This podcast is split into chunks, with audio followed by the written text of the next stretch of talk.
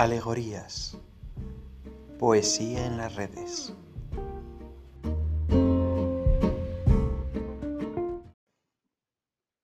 Hijos míos, os escribo esto para que no pequéis.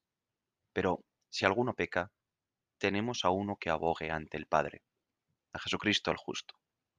Él es víctima de expropiación por nuestros pecados, no solo por los nuestros, sino también por los del mundo entero. En esto sabemos que lo conocemos, en que guardamos sus mandamientos.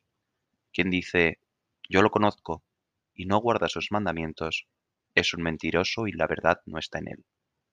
Pero el que guarda su palabra, ciertamente el amor de Dios ha llegado en él a su plenitud.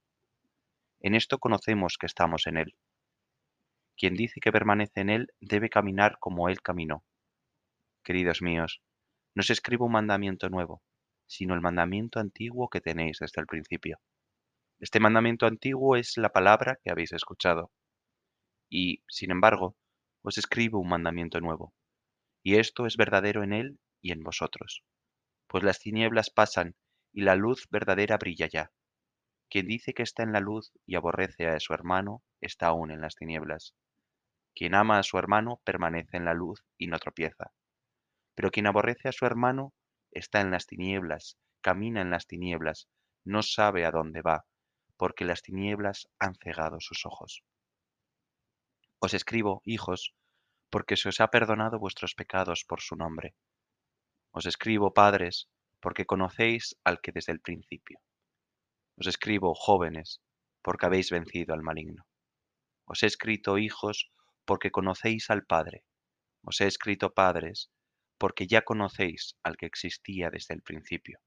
Os he escrito, jóvenes, porque sois fuertes, y la palabra de Dios permanece en vosotros, y habéis vencido al maligno. No améis al mundo ni lo que hay en el mundo. Si alguno ama al mundo, no está en el amor del Padre. Porque lo que hay en el mundo, la concupiscencia de la carne, y la concupiscencia de los ojos, y la arrogancia del dinero, eso no procede del Padre, sino que procede del mundo y el mundo pasa, y su concupiscencia. Pero el que hace la voluntad de Dios permanece para siempre. Hijos míos, es la última hora. Habéis oído que iba a venir un anticristo. Pues bien, muchos anticristos han aparecido, por lo cual nos damos cuenta de que es la última hora. Salieron de entre nosotros, pero no eran de los nuestros. Si hubiesen sido de los nuestros, habrían permanecido con nosotros. Pero sucedió así para poner de manifiesto que no todos son de los nuestros. En cuanto a vosotros, estáis ungidos por el Santo y todos vosotros lo conocéis. Os he escrito no porque desconozcáis la verdad, sino porque la conocéis y porque ninguna mentira viene de la verdad. ¿Quién es el mentiroso sino el que niega que Jesús es el Cristo? Ese es el anticristo, el que niega al Padre y al Hijo. Todo el que niega al Hijo tampoco posee al Padre. Quien confiesa al Hijo posee también al Padre. En cuanto a vosotros, lo que habéis oído desde el principio permanezca en vosotros. Si permanece en vosotros lo que habéis oído desde el principio, también vosotros permanecéis en el Hijo y en el Padre, y en es la promesa que Él mismo os hizo, la vida eterna.